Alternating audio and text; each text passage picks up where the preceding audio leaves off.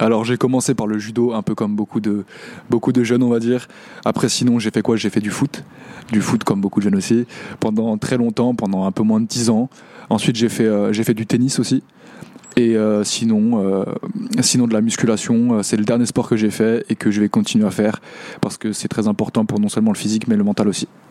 Euh, je suis pas une sportive de haut niveau, mais j'aime bien le sport. Je fais un peu à la salle de sport et je fais de l'équitation. La salle de sport, j'essaie d'aller 3-4 fois par semaine. Et de l'équitation, là, j'ai fait une petite pause parce que c'est quand même un budget et avec les études, le travail, tout c'est un peu compliqué.